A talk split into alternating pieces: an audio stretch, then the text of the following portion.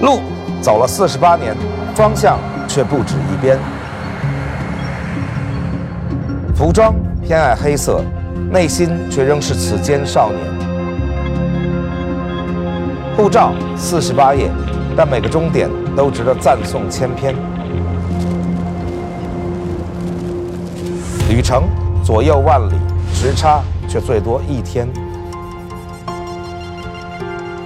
世事上下千年，却偏要说出瞬间。二零一七，世界依旧很大，大到可以小说。与小说一起聆听世界的天籁。本节目由东风日产天籁冠名播出。呃，各位东风日产天籁小说二零一七的观众，大家好。本来想跟大家 hello 一下，就说《金瓶梅》了，结果那一 hello，由于咱们这话痨，hello 了两期，咱们今天正式开始聊一聊《金瓶梅》。先说为什么要说说《金瓶梅》呢？好多人说，哎呀，你是不是找噱头啊？聊一个小黄书，然后等等等等，真不是，应该这么说。以我今天的岁数，四十七岁了，咱不敢说咱什么文学都读过，但是以我粗浅的，呃，读过的文学，我觉得《金瓶梅》是中国文学里最伟大的著作之一。我看《金瓶梅》的时候，当然很小了，偷偷摸摸从家里偷出来看看，跟所有小时候读《金瓶梅》的人一样，就是翻着看，而且翻着看的时候还特别失望，我以为是一大黄书，结果翻了半天才看见一点。当然了，也挺刺激啊！小的时候，我们生活在一个很封闭的环境里啊。那个时候，五月的时候，北京大家穿上的确蓝衬衫，看见背后透出来那个袋子，都觉得很激动的啊。所以看看《金梅》，觉得还挺有意思。但是其他的部分就看不下去，为什么呢？首先就觉得诗词粗鄙，写的实在是不好。因为大家知道，古典小说老是一回之前有这个回前诗，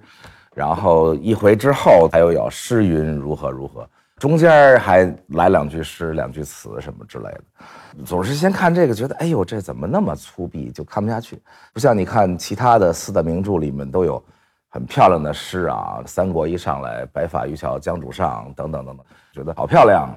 啊。《水浒》里也有很精彩的那种段落，《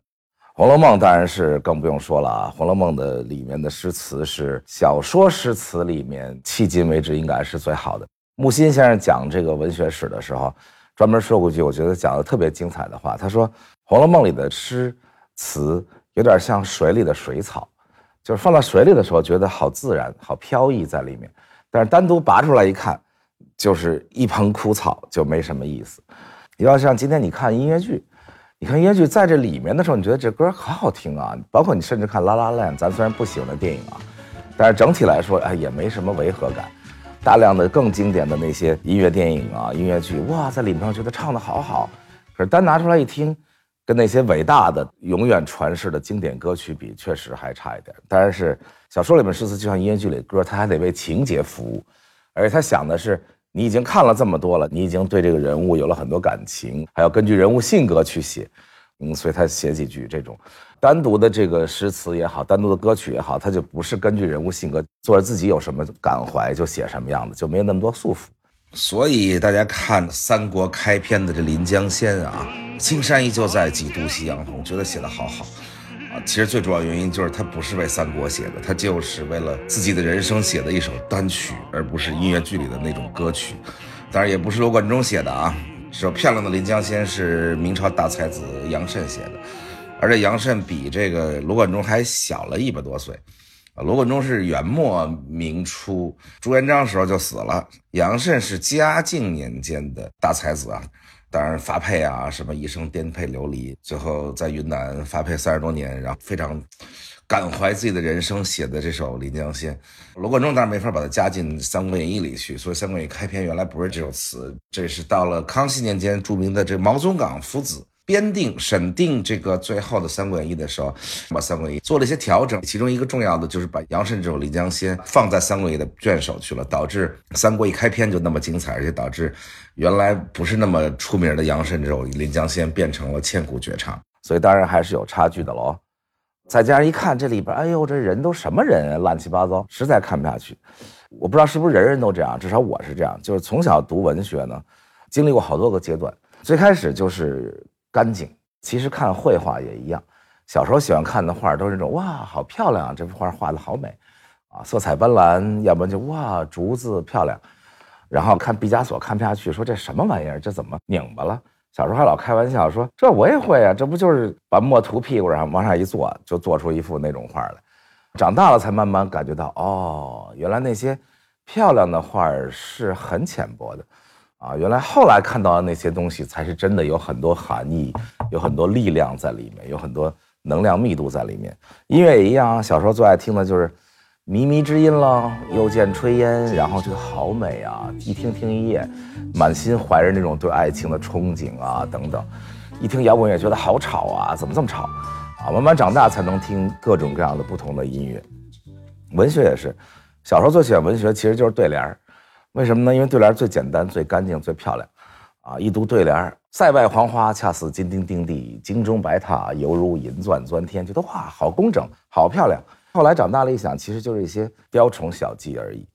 然后读诗词也是，就喜欢读那种特别美啊，韵脚押的好漂亮，尤其喜欢读什么。很复杂的那种格律的诗词，如梦如梦，残月落花烟重。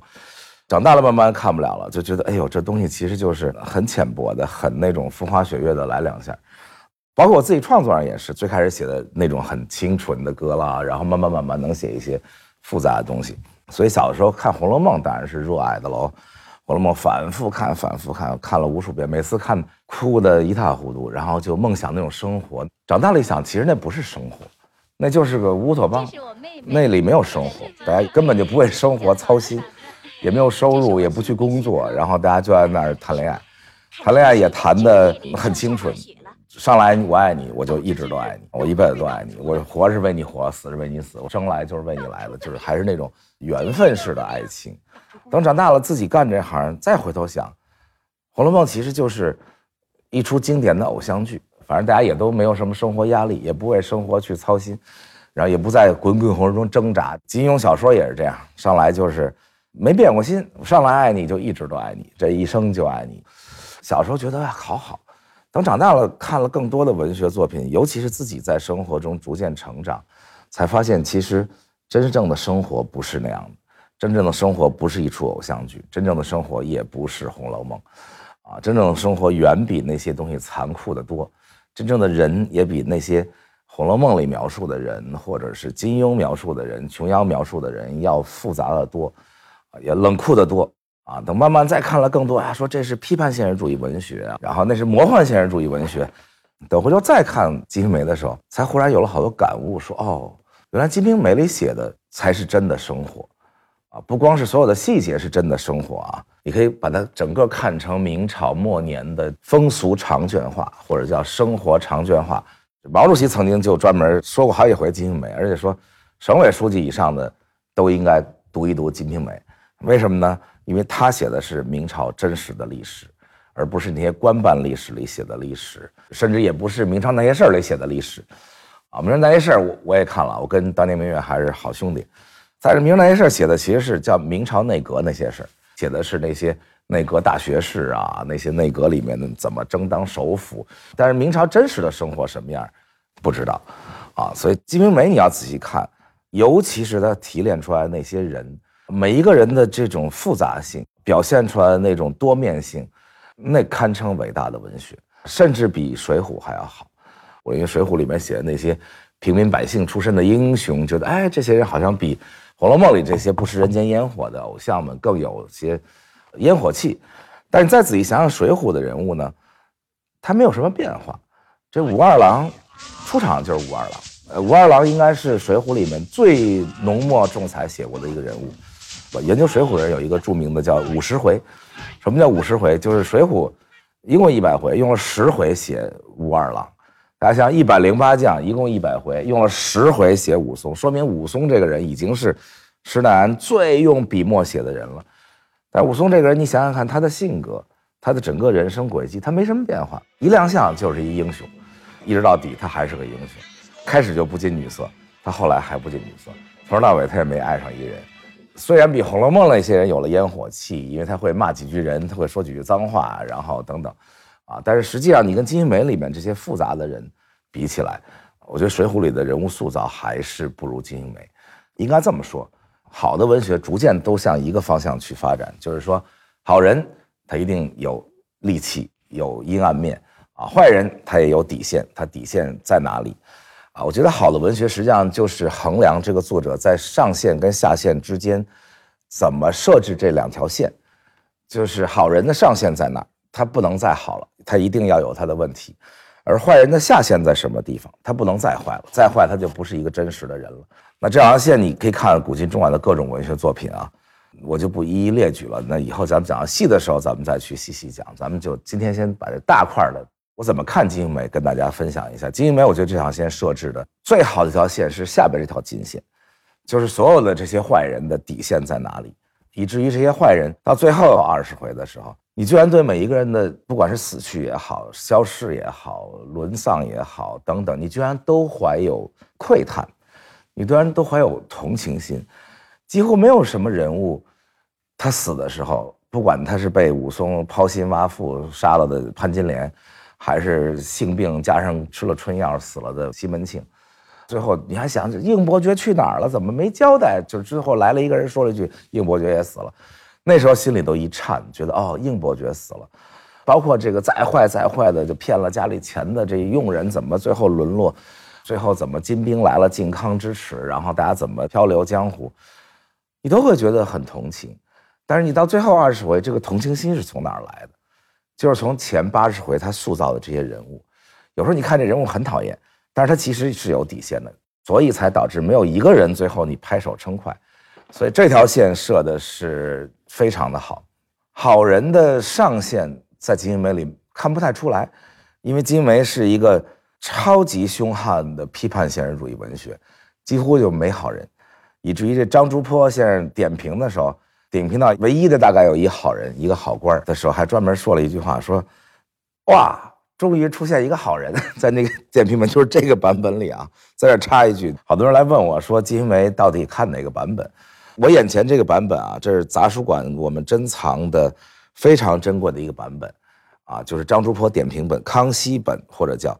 古代文学里面有几个重要的点评本，当然金圣叹点《水浒》是非常重要的一个版本了。但是金圣叹如果再多活一些年，他能点评《金瓶梅》，当然也很好。啊，张竹坡点评这个《金瓶梅》说自己开始就说过，他说如果金圣叹活着，我就不点评了。但是因为金圣叹先生没了，那没人来点评这样的伟大作品，那我来点评《金瓶梅》。当然了，还有脂砚斋点评的《红楼梦》，脂砚斋点评《红楼梦》里还专门提到一句，看到写的特别精彩的地方，说哦。他已经得了金瓶的真谛，这句话是什么意思呢？毛主席就说过，毛主席说没有金瓶梅就没有红楼梦，因为金瓶梅是中国历史上应该说现存的能看到的文学里啊，那中间淹没的就那就不知道了。金瓶梅是第一部由文人独立自己创作的一部文学作品。为什么这么说呢？三国啦、水浒啦、西游啦，当然都比他早了，但是三国、水浒、西游都是。上百年都不止的这种传承，啊，先是大概民间的传说传奇，后来变成话本，话本就是能演出的，后来上了舞台戏剧，然后在各种各样的民间的千锤百炼中塑造出了关二爷，塑造出了武二郎，塑造出哎，为什么都是二啊？反正总而言之，这个大都不太好，武大什么西门大官人，啊，塑造出这些人物其实不是由这个作者塑造的。是由戏剧舞台，是由各种各样的评书先塑造了，然后是由一个作者把它给总结了。是大家应该说，他是在前人的这么长时间的流传中，最后他总结了。啊，罗贯中也是把所有三国的传说等等，最后写成了《三国演义》。那《西游记》更早了，很早很早就有这个唐三藏的传说等等等等，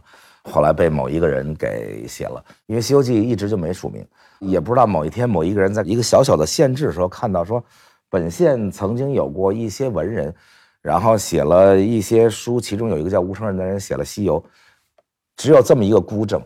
啊，跟《西游记》这个作品没有任何能够联系起来的证据链，你也不知道他这《西游》写的是不是这个《西游记》，还是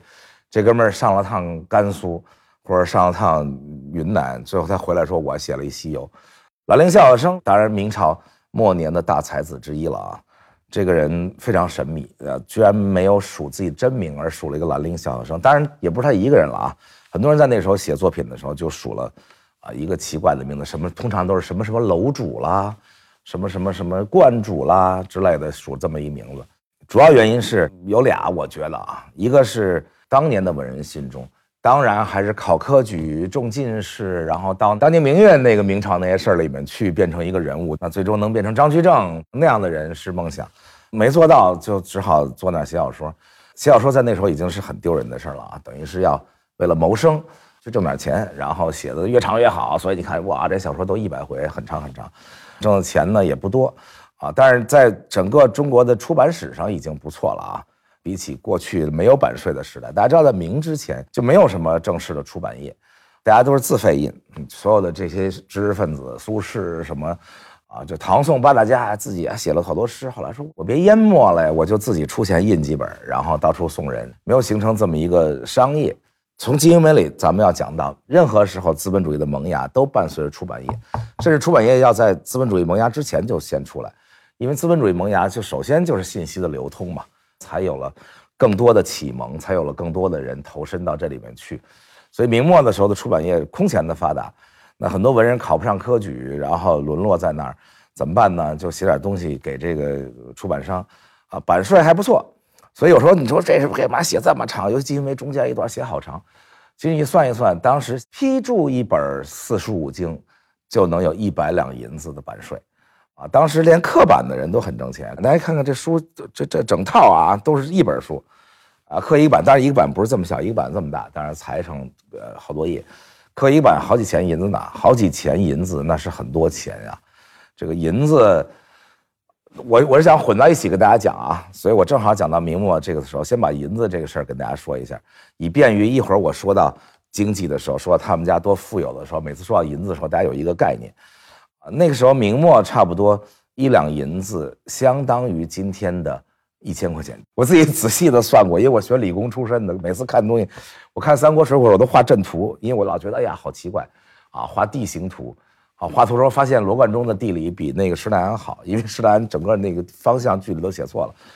然后银子也说，每次看古代书就说这银子到底值多少钱？后来我自己就算了半天，啊，差不多我觉得应该值一千块钱。啊，这个我跟大家稍微解释一下，差不多从啊万历十五年，然后明朝财政这些黄仁宇大师的时代，黄仁宇算出来差不多是二百块钱。可是大家想想，黄仁宇写书那时代，二百块钱人民币能买多少东西？那会儿二百块钱可能都不止值今天一千块钱，所以今天如果再拿着旧黄历说拿出黄仁宇的书书说啊，告诉我你胡扯，人黄仁宇都说了一两银子值二百，咱就看看黄先生那书是哪年写的，至少值现在一千块钱，不然你就不能理解西门庆全家，你想那六个老婆加上乱七八糟一大堆人，吃一整顿螃蟹花三钱银子，那像三千银子如果算二百的话才六十块钱，但像搁今天你六十块钱买螃蟹。这一大家子人，那这生活岂不是太好了？所以我觉得值一千块钱是我保守的估计啊。所以一百两银子也不错啊，十万块钱版税，然后写本书，啊，所以那个时候就出版业空前发达。不光小说，啊，其实包括明朝的灭亡，都跟明末的高度发达的出版业有关，啊，大家知道这个，只要言论一自由，只要这个信息一流通，封建王朝。或者叫专制王朝的腐败，就很容易被人民知道。为什么呢？因为民智开启了，人民懂了好多事儿，这事儿你就没法愚民了。大家想，咱们之前讲明朝，讲明末东林党啊什么，东林党就是最会出版，东林党最会掌握宣传工具。东林党只要一开完会，讨论一下天下大事，就赶快印好多书，然后这些书出去了，人们一看啊，对朝政的批评啊，等等等等，于是就灭亡了。明当然只是其中之一原因啊。当然，清朝你也可以说灭亡跟租界里边的出版业、报纸空前发达有关，因为租界里边政府管不了洋人的地方，你就自由出版、批评时政等等等等，所以明末的出版业高度发达，导致了大量的小说。再有一个呢，写皇书的嘛，这么多黄了吧唧的东西，他也觉得哎呀这不太好，所以就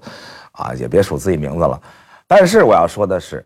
金瓶梅》之出名、之流传、之伟大，跟它的那个黄色其实几乎是没有关系的。首先就是它那比例很小，大家看《金瓶梅》，不管什么版本吧，七十万字的版本、八十万字的版本，然后一直到一九二几年，突然间发现了一个版本，《金瓶梅》比那个要原始糙很多，万历本啊，或者叫词话本吧。所有的研究文学说，这才是真的文学，这才是真正的从人民中间写出来的。所以那个版本，我我劝大家不要看，因为那实在是太长太长。那版本有小一百万字，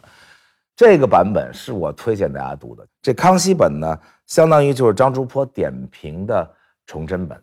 啊，崇祯本是一个相当干净的版本，呃，不是说没黄色，黄色都保留了。只不过最早那个版本呢，叫词话本，那里边是为了说书用的，那所以那里边大量的重复了，呃，诗词更拙劣啊。当然了，以郑振铎先生为首的文学界很推崇那个版本，是为什么呢？大家知道，每一个界都想有一个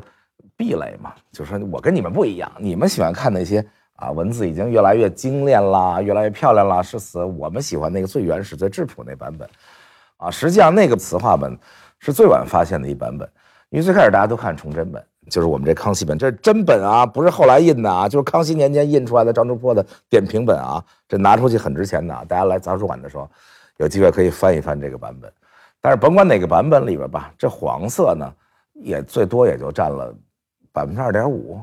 因为黄色的东西加一块就两万多字，所以它不是本黄书，而且那黄的呢并不精彩。我应该这么说，你只要有市场就有竞争嘛。有竞争，你就得有最基本的配置。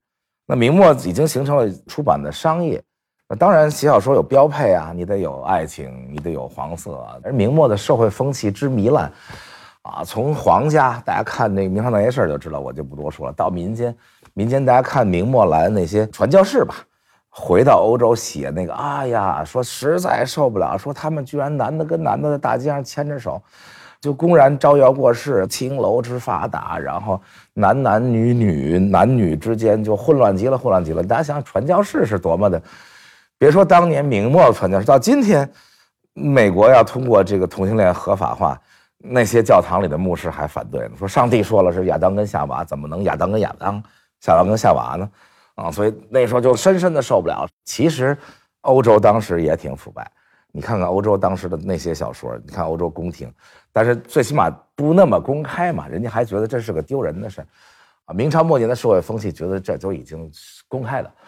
啊，所以其实黄色这个事儿呢，在明末的小说里是标配。兰陵笑笑生也不是专门为写本黄书，只是为了市场，他觉得这个必须得写两笔，他把这写进去。就像今天你要做的个什么事儿，必须得有 CP 才有人看，必须得卖腐，这都是标配。在明末我看到过的。黄色的小说里，这个真的不算高级。明末大才子辈出，就每当这种啊社会危机来了，然后社会糜烂，通常都是大才子辈出的地方，不管是东方还是西方。但其中有些大才子到今天流传下来都是，呃，张岱、李渔、兰陵笑笑生。当然，兰陵笑笑就写了一本书，当然也是大才子了。他比张岱、李渔他们都还要老一点。你想，后来万历本都有了，说明他至少是万历年间的人嘛。到了这个真正的明末的时候，李渔、张岱都是经过了明朝灭亡啊，所以他们都有很更深刻的各种各样的认识。他们仨应该算是仨阶级，张岱是最高阶层的，这个家里头世代公卿。你看张岱写他们家那园子，如果你看完那个，再看西门庆他们家这个，给大家看一图啊，这好多人研究呃《金瓶梅》的时候，把西门庆他们家长啥样都给画出来了啊，当然画了不同的版本。我看了以后，我觉得这个版本是比较靠谱的。你再看这版本，跟张岱他们家那简直差太远了。他全家一块儿恨不得就张岱他们家一偏房。西门庆是最底层的阶级，就是一普普通通的小药铺的小老板的孩子，创业起家，所以他们家再创业，什么那个格局形制，完全是跟张岱他们家不能比。所以张岱作品你看的就是那种大知识分子那种情怀。李渔呢，介于他俩之间。李渔比张岱当然要差很多了，但是比西门庆这出身还是要好很多的，啊！所以大家看李渔的《闲情偶记》的时候，看到李渔《闲情偶记》里写的就是怎么吃、怎么喝、怎么玩、怎么做、呃，怎么行房，然后怎么建花园、怎么建房子，就全是这个。回头再看《金瓶梅》里边这个所有的房事描写，从最开始的房事描写，就是潘金莲出场，一到最后这个西门庆都死了。然后又变成庞春梅和这个陈经济等等吧，所有的描写都差不多，都属于鲤鱼里边写的最低级的一种，就是大喊大叫，然后使劲折腾，然后使用各种什么器具药什么，就在鲤鱼这个阶级的人看来，这都是下里巴人，这都是很粗俗的老百姓，这个才喜欢那样来。所以它的黄色，第一并不独特，第二也并不高级，所以你看的时候其实完全可以略过去。我后来长大了以后，我看的时候，我说实在的，每次除了头两下能看两眼，后来都看不下去，因为我觉得这都差不多。所以从文学上，它最主要的这个贡献，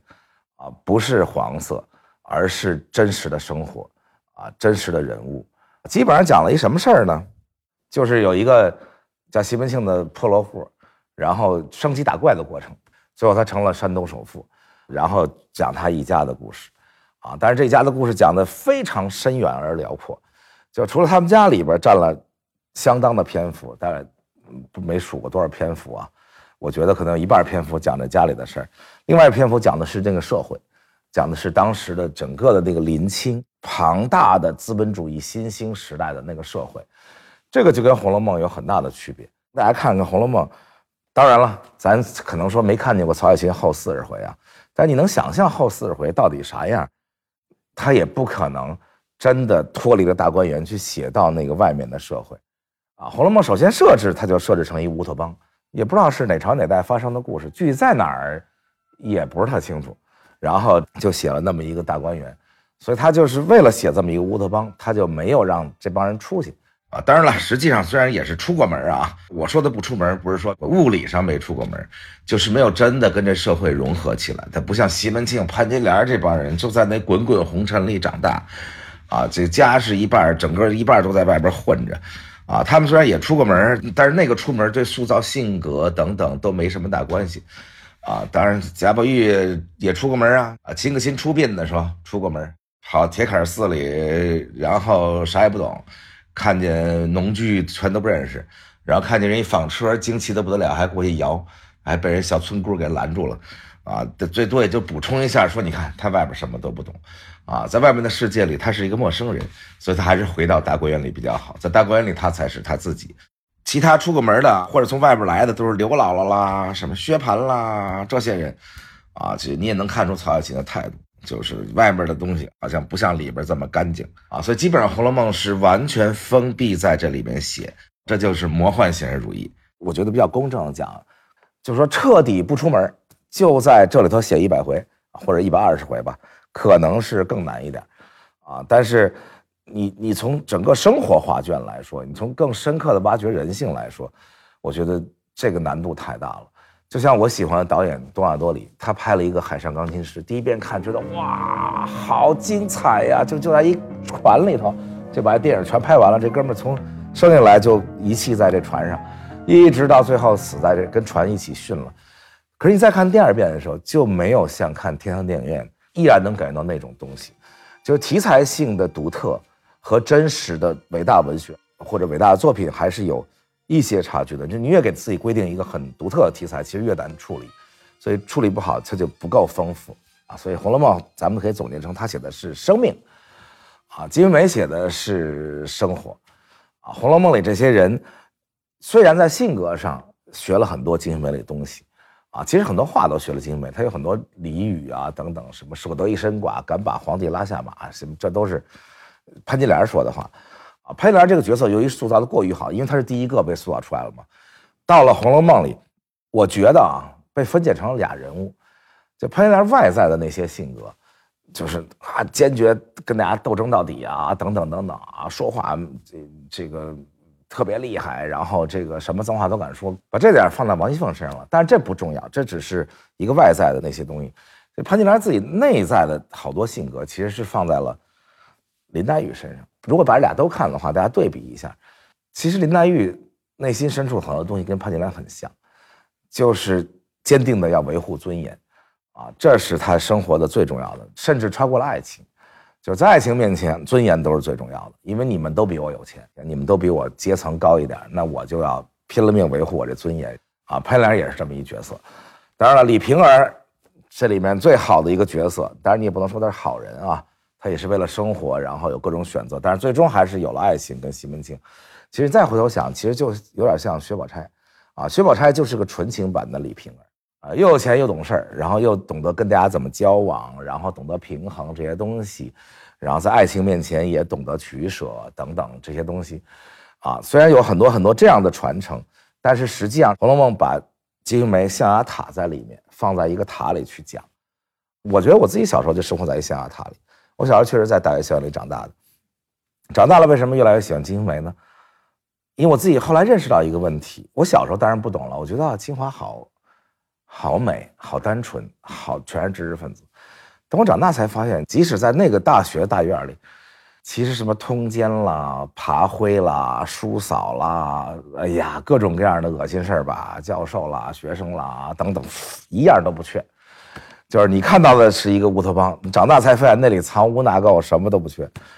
然后长大了，我到了一个大家好像比较公认的藏污纳垢的地方，就叫做文艺圈或者娱乐圈，啊，外边看着，呀，你们这里又淫乱又这那，其实进来看看，也有很多真的爱情，也有很多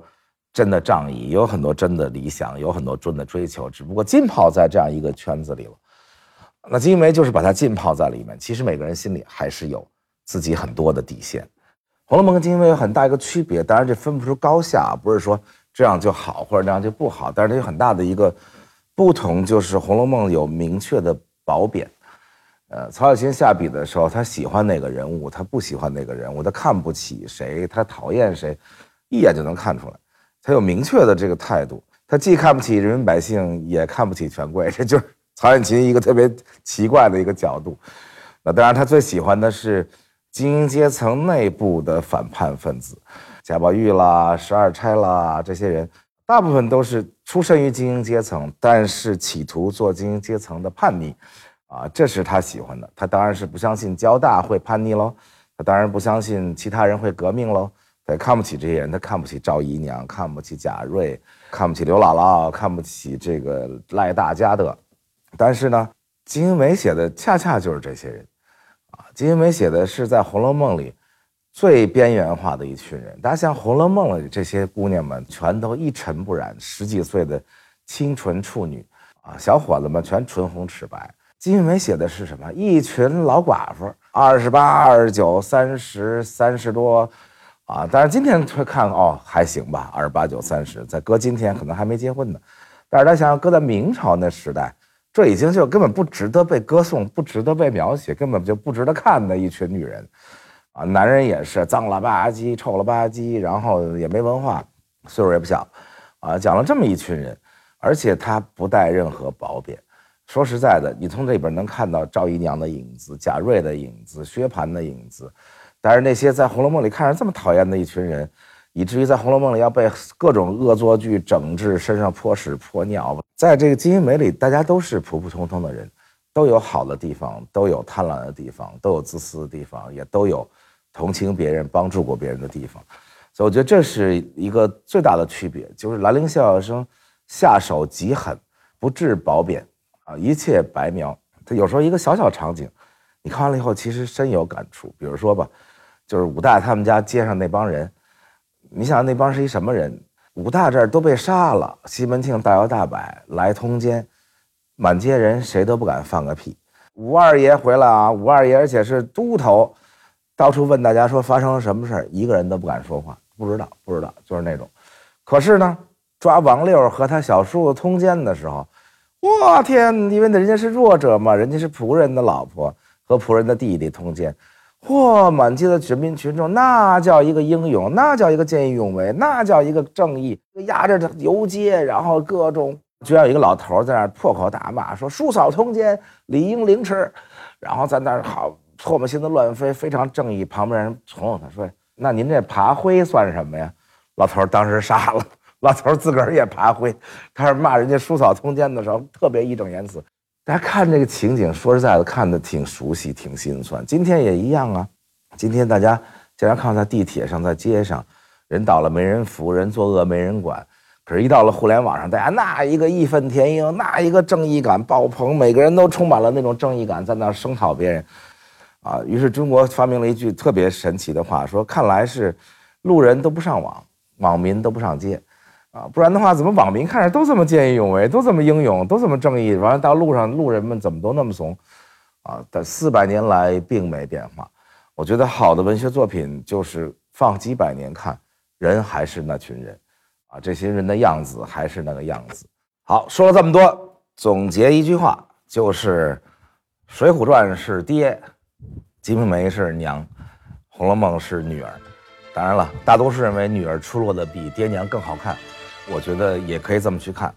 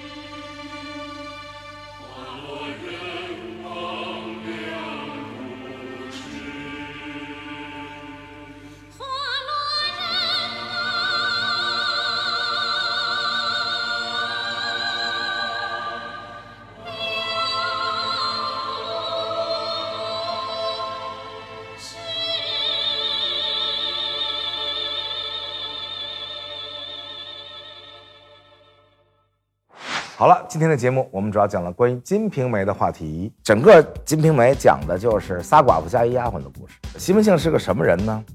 跟我很像，哎，不是，不是性格跟我很像，长得跟我很像。呃虽说王婆说他潘驴邓小闲，这是世世代代中国男人追求的。这里边形容西门庆长啥样呢？叫头圆项短，头圆就是一大圆脑袋，项短就是脖子短。所以我一看到这儿，我乐了。我说这不是就我吗？